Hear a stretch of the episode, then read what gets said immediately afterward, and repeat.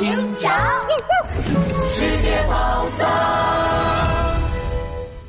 疯狂恐龙美利坚一，小恐龙不见了。繁华的美国纽约街道上，两个熟悉的身影正在前行。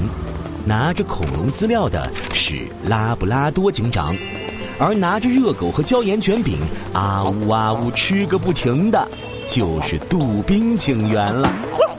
前面就是美洲狮教授的实验室，小恐龙就在里面。我们先去和美洲狮教授商量一下小恐龙的安保问题吧。嗯嗯，哎呦呦，恐龙恐龙，啊，嗯嗯，我要看小恐龙。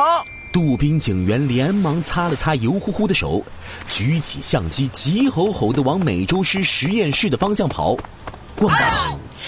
他撞上了一只胖胖的野牛。对不起，你没事吧？没事没事。野牛激动的爬起身，一把抓住了拉布拉多警长的手表。你就是拉布拉多警长吧？哎呀，你戴的这只智能手表啊，就是我发明的。怎么样，是不是特别好用吗？难道你就是柯警察长说的厉害的发明家？哈哈哈！没错，除了这只手表，我还有许多惊天动地的发明。我发明了西瓜测试机，可以测出这个西瓜甜不甜。嘿嘿啊，这。西瓜甜不甜？吃一口不就知道了吗？呃，我还发明了伸缩衣袖，可以长袖变短袖。嘿嘿嘿，长袖变短袖，把衣服卷起来不就可以了吗？喂，呃呃呃，这个这个呃这这这个呃，野牛发明家，我们还是赶紧先去找美洲狮教授吧。拉布拉多警长一行人来到实验室，可实验室里没人。在实验室正中央放着一个透明的玻璃箱，玻璃箱里一只绿色的小恐龙睁着圆圆的大眼睛，好奇的打量着他们。哎呦呦，这就是恐龙吗？真是，真是太神奇啦！嘿嘿，那是当然了喽。今年的科学奖得主肯定是美洲狮教授了，他可以拿到上千万的奖金呢。嗨，要是我的发明也能这么轰动就好喽。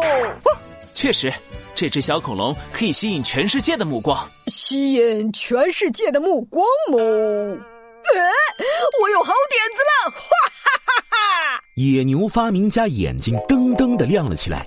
他打开玻璃箱，掏出了一个和拉布拉多警长手上一模一样的手表，戴在了小恐龙身上。哎呦呦，野牛发明家，你这是在干什么？美洲狮教授公布小恐龙的时候，肯定会引起全世界的注意，这样我伟大的发明也能被他们看到了。呃，我的意思是，呃，我呃，我的手表啊，呃，有非常厉害的安保功能，呃，呃，可以保护小恐龙的安全。野牛发明家得意的甩甩尾巴。这时候，一只戴眼镜的美洲狮走了进来。嗯，你们是谁？怎么突然出现在我的实验室里？我要报警，把你们都抓起来！哎呦呦，你听我们解释呀，我们就是警察，我们是来保护小恐龙的。一听到杜宾警员说自己是警察，美洲狮教授的表情突然变了。什么警察？我看你们就是小偷！美洲狮教授咔嚓一下，给装着小恐龙的玻璃箱上了锁。谁也别想偷我的小恐龙！你们都给我出去！美洲狮教授不由分说的把拉布拉多警长他们全赶出了实验室。哎呦呦，这个美洲狮教授怎么不听我们解释呢？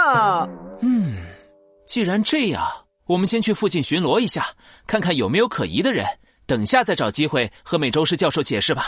拉布拉多警长带着杜宾警员和野牛发明家绕着实验室巡逻起来，可他们刚巡逻了两圈。突然，实验室那边传来了一声惊呼：“糟了，我们快过去！”拉布拉多警长一行立刻冲进了实验室，只见实验室中央的玻璃箱的锁还在，可整个玻璃箱被人切成两半，小恐龙已经不见踪影了。美洲狮教授蹲在地上嚎啕大哭。呃，这是怎么回事啊？我就去吃了个午饭，我的小恐龙怎么就不见了？哎呦呦，难道是世界宝藏组织动的手？世界宝藏组织？哦，对对对，就是他们！听到杜宾警员的话，美洲狮教授忽然激动的站起身，他从厚厚一沓的资料里抽出了一张纸，上面居然是一封威胁信。前几天我就收到了这封世界宝藏组织的威胁信，信上写着让我给他们一千万，否则就会来偷我的小恐龙。我还以为是恶作剧，想不到他们真的偷走了我的恐龙。不过，他们是怎么把密封的玻璃箱切开的呢？实验室里也没有刀呀。